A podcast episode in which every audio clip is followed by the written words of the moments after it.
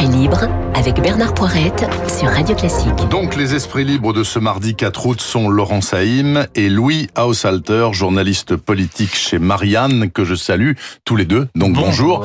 Bonjour. Louis Haushalter, à qui on demande des choses impossibles, euh, notamment de pas forcément parler politique, puisque c'est le principe des esprits libres. Alors il y a des beaux sujets encore ce matin. On, parle, on va parler de TikTok dans un instant. On, va, on, on commence par Juan Carlos, si vous voulez bien.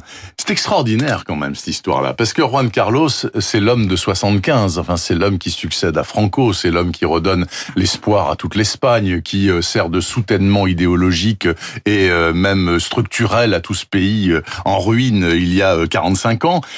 Et puis voilà, maintenant il fuit son pays parce qu'il est mouillé jusque-là dans de la corruption monstrueuse. Il a touché 100 millions du roi d'Arabie Saoudite, etc. On ne sait pas où il va aller, mais ça m'étonnerait pas qu'il se retrouve du côté de Riyad.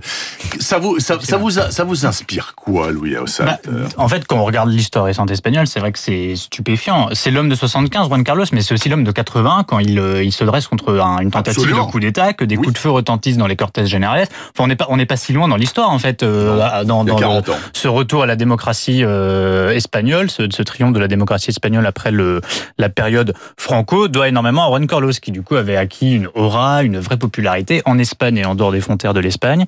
Et puis il y a cette euh, espèce de déchéance à petit feu, euh, ces voyages, ces, ces safaris en pleine crise économique euh, espagnole en Qui met toute la 2012. couronne dans une situation Ah non, mais dans ah non non mais dans un, une situation euh, terrible, une opinion publique qui a raison euh, est, est indignée. Il faut voir ce qu'ont vécu les Espagnols pendant la, la crise quand même, tout l'immobilier qui était une bulle immense qui s'est effondrée d'un coup, euh, les mouvements euh, comme Podemos qui ont émergé à cette occasion-là. Enfin, c'était vraiment le pire moment pour euh, faire des, des, des frasques et, euh, et qu'en plus il y ait des révélations euh, pas terribles sur sa sur sa vie privée. Et puis maintenant il y a cette affaire de corruption dans le cadre de l'attribution d'un contrat de TGV Oui. euh, de, donné par un consortium espagnol euh, à l'Arabie Saoudite. Voilà, c'est- c'est c'est vrai que c'est triste pour l'histoire euh, politique espagnole qui avait donné un, un quart de siècle euh, un peu plus euh, resplendissant. En tout cas, le, le voilà l'avènement d'une démocratie qui avait dû beaucoup à un souverain, ce qui est quand même pas anodin. Le fait qu'un voilà qu'une monarchie se conjugue avec la démocratie de cette façon-là, c'est arrivé de manière progrès, assez extraordinaire et très rapide dans les années 70. 80, donc c'est assez triste. Après, le nouveau roi Felipe, euh, bon, essaye Lui de, tient de- la route, lui. Ouais, essaye de gérer euh, la crise et de, de voilà accepter en disant euh, qu'il était d'accord finalement avec la décision de son père. Après, on ne sait pas où est celui-ci. Ça, ça va être le feuilleton des La question que je me pose aussi, Laurent Saïm, alors parce que vous allez me dire que j'ai l'esprit tordu, c'est euh, est-ce que euh, le personnage de Juan Carlos n'a pas pu euh, avoir une influence sur euh, tous ceux qui euh, contestent le pouvoir de Madrid en Espagne? Oui, C'est-à-dire que les Catalans se disent, mais enfin, euh, bon, d'accord, c'est plus lui qui est aux affaires, mais enfin, quand même, on n'a on a rien à voir avec ces gens-là. oui, mais il y a un désir d'aimer les rois, les princes. euh, c'est les rois qui tombent, et euh, c'est quelque chose qui se passe non seulement en Espagne, mais on peut dire aussi en Angleterre, avec euh, la couronne britannique, hein, qui euh, est quand même mêlée de près. vérolé quand même. Oui, mais enfin, euh, ce qui se passe avec l'affaire Epstein, euh, on va voir euh, avec le fils de la Oui, reine, vrai, hein, ouais. le prince Andrew, euh, comment ça va se passer. Mm. Et on a l'impression qu'à une époque, on regardait un peu les rois euh, comme on a tous envie euh, de voir des contes de fées sur euh, des très belles pages de journaux. Et puis on s'aperçoit que euh, quand on regarde ce qui se passe vraiment derrière, la corruption, sous les ors, beaucoup de choses qui ne se sont jamais faites ou jamais dites avant.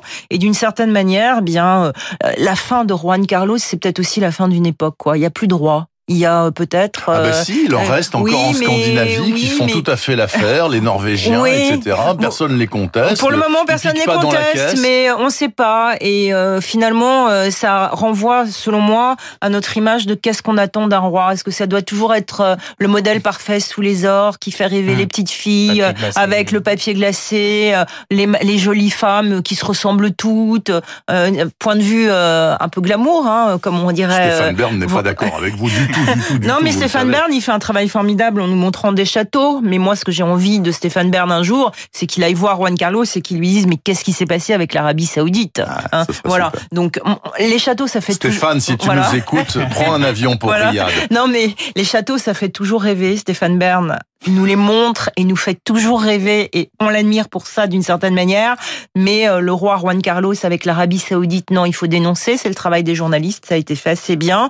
Et donc les rois peuvent tomber, oui. Et on l'a vu dans l'histoire, non, que les rois pouvaient tomber. Oui, des fois on leur coupe la tête même en prime. TikTok, vous connaissiez euh, Louis Oui. Salter Alors, je suis... Vous qui êtes plus jeune que nous. Ah ouais, mais je suis déjà un peu trop vieux pour être sur TikTok. Euh, mais ça consiste donc ce, ce réseau social, puisque c'est un réseau social chinois, à se filmer sur très des. longtemps, hein, peut-être. Non, non, bah oui, plus pour longtemps. En tout cas, pour ces branches américaines, c'est tout l'enjeu. Mm. Ça consiste à se filmer sur des, des chansons et à faire de courtes vidéos. Donc c'est un carton chez les adolescents. Oui. Et le, le premier enseignement de TikTok, avant de venir à l'actualité, c'est quand même que il y a des, des GAFA chinois. Euh, on a tendance à, à l'oublier parce qu'on en parle moins. Absolument. On connaît Facebook, Twitter, Apple, Amazon, mais ce qu'on oublie, c'est quasiment euh, toutes ces entreprises ont leur équivalent chinois. Ça s'appelle Weibo, ça s'appelle Baidu, ça s'appelle TikTok. Du coup, pour ce- cette application qui est plus orientée vers le divertissement et qui ont un public considérable, puisque euh, c'est plus d'un milliard de personnes euh, au moins euh, pour ce qui concerne la langue chinoise.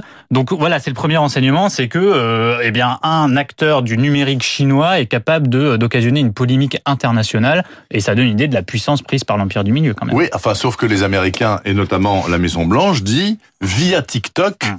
Pékin s'approprie les données personnelles de centaines euh, de milliers, voire de dizaines de millions d'Américains, et on ne sait pas ce qu'ils vont en faire. Ils sont en plein délire ou ils Non, ont des, ils ont des données là Non, non, c'est intéressant la position de Donald Trump sur TikTok. Et moi, je pense que justement, euh, il est assez courageux par rapport à ça et par rapport à dire, attention, quand vous donnez sur votre ordinateur votre nom, votre numéro, votre adresse, etc., où est-ce que ça va à un moment donné? Et d'après les Américains et d'après les services La de NSA renseignement. Euh, exact, oui, euh, TikTok, qui appartient à un groupe chinois, hein, Mhm. utilise ces données pour euh, les euh, envoyer peut-être à Pékin. Alors, ce qui est intéressant dans TikTok, d'abord, c'est qu'on est tous ici à cette table trop vieux, parce que moi, franchement, TikTok, je savais pas ce que c'était. J'ai pas d'enfants. Euh, Il y a une étude qui montre que c'est les 15-24 ans qui font des vidéos de 15 à 60 secondes sur TikTok, mais ça cartonne. Il y a plus d'un milliard six de téléchargements qui se sont faits dans le monde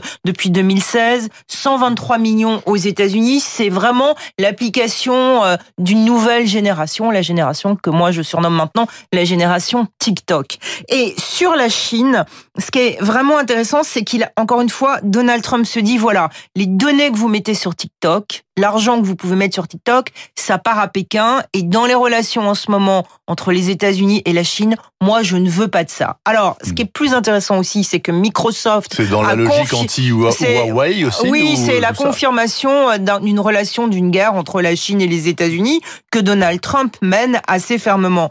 Euh, Microsoft a annoncé vouloir racheter les activités américaines de TikTok. Le deal devrait se concrétiser Avant le 15 avant le septembre. 15 septembre. Euh, Il y a une société aux États-Unis qui dit s'occuper de TikTok et qui affirme être complètement indépendante de Pékin, moi j'ai un peu de doute là-dessus, franchement. hein. Euh, quand j'étais correspondante à la Maison Blanche pour euh, iTélé, je peux vous dire qu'il y avait des médias chinois qui voulaient faire partie du pool de la Maison Blanche. Et on a eu beaucoup de discussions avec mes collègues américains sur est-ce que euh, les emails qu'on va recevoir vont pas être transmis à Pékin? C'est quand même un, un- un truc un peu sensible ça. Et simplement pour terminer, il y a une femme sur TikTok qui s'est étalée de la peinture orange sur le visage, comme Mm. pour un mur, comme pour rappeler Guantanamo, en disant euh, voilà, euh, je ne veux pas euh, que Trump se débarrasse de TikTok. Nous voulons garder TikTok. On assiste aussi à cette pop culture sur TikTok qui, en ce moment, se sert de ce qui se passe pour aussi manifester son opposition à Trump. Ah bah ça c'est clair. Moi alors du coup je suis allé voir un peu ce que c'était que ce machin là quand même pour me renseigner et effectivement c'est très très militant. C'est très militant anti-Trump. Donc j'imagine que ça doit le gonfler très fortement, le monsieur de la Maison Blanche. On reste aux États-Unis, si vous voulez bien. SpaceX, donc la mission spatiale entièrement financée par Elon Musk, le milliardaire californien. Euh, alors, ou l'enterrement, disais-je, dans le titre du sujet, de l'exploration spatiale sur fond public. Donc, ils ont envoyé des gars dans l'espace, ils les ont ramenés intacts, tout s'est super bien passé, malgré la tempête tropicale qui soufflait sur la Floride. Enfin, c'est c'est une réussite euh, absolument Mm. totale, cette première mission SpaceX. Du coup, et d'ailleurs c'était déjà bien engagé, la NASA, bah, c'est fini. C'est pas eux qui vont s'occuper. Enfin, ou, ou alors en deuxième rideau, Louis oui, c'est en fait, le réceptacle. Maintenant, la stratégie américaine consiste à, par manque de, de fonds publics, en tout cas le, le, assèchement plutôt des investissements depuis très longtemps, hein, des investissements américains dans le dans l'espace. Euh, en fait, maintenant, la NASA a surtout pour rôle de mettre en concurrence des entreprises privées qui vont trouver le plus vite possible la solution technologique qui va permettre de d'envoyer ou plutôt de renvoyer, parce que on le faisait déjà dans les années 60 euh, et 70, des astronautes dans l'espace. En l'occurrence, euh, c'est pour Mars. Hein. Il faut trouver un gars qui est prêt à financer la mission Mars. En plus, et là, on va, on ne va encore que sur la station spatiale. En l'occurrence, ils avaient mis en concurrence euh, la société euh, d'Elon Musk, euh, SpaceX, avec Boeing de, de mémoire. et Boeing avait échoué à, Boeing a perdu. Donc en fait, c'est du darwinisme spatial un peu. Hein. Vous, ça, ou c'est du capitalisme. Vous appelez ça comme vous voulez. Ça, c'est une mise en concurrence entre deux sociétés privées. Après, il faut voir. En fait, j'ai du mal pour l'instant à évaluer les conséquences sur la façon dont ça peut soit les, les encourager, soit les, les handicaper dans la nouvelle course à l'espace qui se qui se dessine et notamment avec la Chine, euh, avec l'Inde, pourquoi mmh. pas, euh, et dans leur projet euh, d'envoyer euh, de retourner sur la Lune puis d'envoyer des hommes euh, éventuellement sur Mars. Mais ça, voilà, c'est le prix de l'assèchement, enfin de l'abandon même de, de beaucoup de programmes de conquête spatiale, parce qu'envoyer mmh. des astronautes dans une station qui est déjà établie, on peut plus trop parler de, de, conquête, mais de conquête spatiale, de repousser des nouveaux horizons, toutes ces nouvelles frontières qui avaient été euh, euh, envisagées, qui étaient l'objectif des présidents américains euh, dans les années 60, avaient été complètement abandonnées, et les investissements publics euh, avec. Bon, maintenant, c'est l'investissement privé qui prend le, le relais dans, dans un pays comme l'Amérique. C'est sûr que ça choque moins. Je, je, je vous dis, j'attends de voir un peu quelles seront les conséquences face à une puissance comme la Chine, qui, elle, contrôle qui prévoit à 10 ans, à 20 ans, à 30 ans euh, sur quelle filière elle va investir, comment elle va guider ses, euh, ses entreprises euh, nationales, c'est pas du tout la même méthode. Laurent Saïm, si Elon Musk, en l'occurrence pour ne pas le citer, et sa, sa prochaine mission SpaceX fait se poser un homme sur Mars, est-ce que ça aura la même valeur en termes d'image que si ça avait été la NASA, puissant consortium public américain C'est marrant que vous disiez. C'est marrant que vous disiez ça, Bernard, parce qu'à un moment, euh, nous enfants, on a tous regardé quand même euh, des gens aller sur la Lune, ah hein, financés par euh, la NASA. Par la NASA, et là, on va regarder des gens aller sur Mars, financés par Elon Musk, qui est quand même. Est-ce que c'est pareil ah, Non, mais c'est vraiment. Ben, bah oui, mais moi, franchement, c'est une autre époque. C'est terrible. Ça veut dire que quelqu'un qui a beaucoup d'argent va pouvoir faire ce qu'il veut dans l'espace. Alors sur la fait oui, mais euh, ce qui est intéressant, c'est pas forcément Donald Trump euh, qui a enlevé hein, les budgets de la NASA. Ça avait commencé euh, sous Barack Obama, euh, avec vraiment une grande critique de ça en disant mais attention.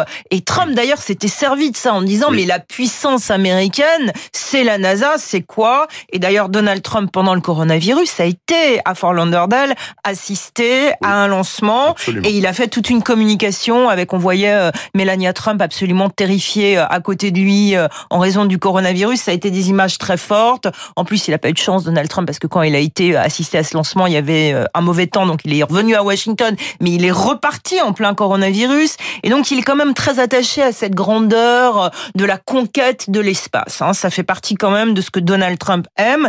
Et donc, des fonds privés, eh bien oui, c'est que les fonds publics américains, maintenant, ils vont servir à autre chose. Ils vont servir à faire des ponts, faire des autoroutes. ils euh, vont servir aussi à gérer cette crise économique terrible qui est en train d'arriver euh, aux États-Unis. Et finalement, l'espace, on revient encore une fois à une autre époque. L'espace, ce sera pour plus tard. Et il y a des gens qui disent l'espace, c'est pas pour plus tard. L'espace, c'est maintenant. Et ce sont des gens comme Elon Musk. Alors moi, ce qui me choque beaucoup, je vais vous le dire, euh, ce sont ces milliardaires américains qui disent qu'un jour ils vont partir dans l'espace, qui vont euh, construire leur petite navette pour faire un tour, etc. Moi, j'ai envie de leur dire prenez votre argent, allez en Afrique, allez nourrir des gens, ou allez déjà dans votre démocratie, donnez à des gens qui font en ce moment la queue 5 heures pour avoir de la nourriture pour leur famille, quelque chose avant de partir sur Mars ou ailleurs. Voilà.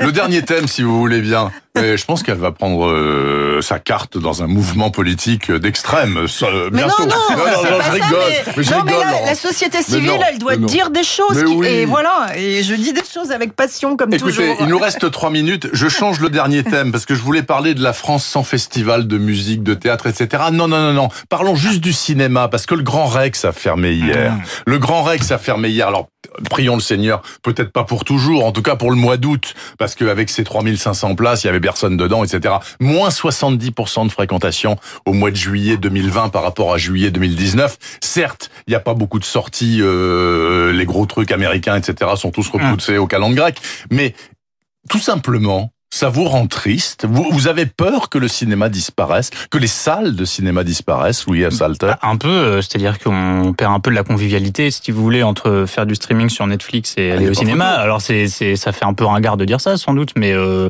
moi je, je retrouve pas euh, dans mon canapé en regardant une plateforme de, ah de, de, streaming euh, le, le, les mêmes sensations que euh, quand on va au cinéma, qu'on entend le popcorn, que ça sent le popcorn et qu'il y a un grand écran quand même aussi. Hein, c'est ça, ça fait partie des, des sensations. Au-delà de ça, il y a aussi une, une industrie qui, euh, qui souffre non seul, qui a souffert du confinement, qui souffre maintenant du report des blockbusters, des grandes productions, de, de la mise euh, en pause ou en tout cas de, du ralenti de euh, des tournages. Le Grand Rex en fait est un symbole, mais derrière le Grand Rex, il faut pas oublier toutes les petites salles ah qui et ce n'est pas du tout depuis le confinement, c'est depuis des dizaines d'années, des petites salles qui dans des euh, petites villes, des villages en France, vous savez, des, des mono-écrans, des salles mono-écrans où il y a qu'un seul film par semaine, ces petites salles qui meurent depuis des décennies.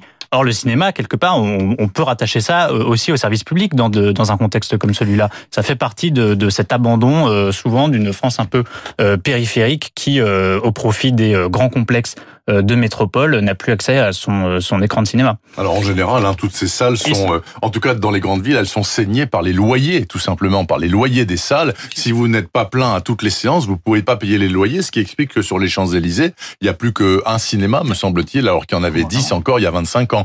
Le dernier mot est pour vous, Laurent, c'est en une minute. Non, c'est une note d'espoir, parce que moi hier, je regardais sur Facebook un reportage qui a été fait par un journaliste qui s'appelle John-Paul Lepers, oui. et qui montrait euh, comment, dans sa petite île où il est en Bretagne, il y a un festival de cinéma Groix, avec des gens, à Groix. avec mmh. des gens qui se sont organisés, Formidable des festival. gens qui sont émus, des gens qui sont là et qui disent on veut pas que le cinéma meure. C'est ça l'avenir du cinéma. Ça va être du cinéma fait dans des petites municipalités par des gens qui vont se dire voilà, on redonne vie au cinéma, au film, au débat. On arrête Twitter, on se parle, on se retrouve pour regarder dans notre village qu'on aime un grand film. Et je pense qu'il faut garder cette note d'optimisme sur le cinéma. Il va se vivre différemment le cinéma et ce sera peut-être un cinéma comme nos grands-parents faisaient avec sur la place du village des écrans et la magie du film. En tout cas, ça me permet de saluer Christophe Smith qui est l'un des programmateurs et organisateurs du festival du cinéma des îles de Groix qui va se tenir dans quelques semaines me semble-t-il.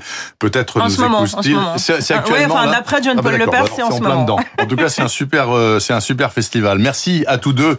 Donc euh, Louis Haussalter et Laurent Saïm, bien sûr. Louis, vous revenez demain. Hein Avec plaisir. Mais oui, mais sans faute, à demain. Donc. À demain, Bernard.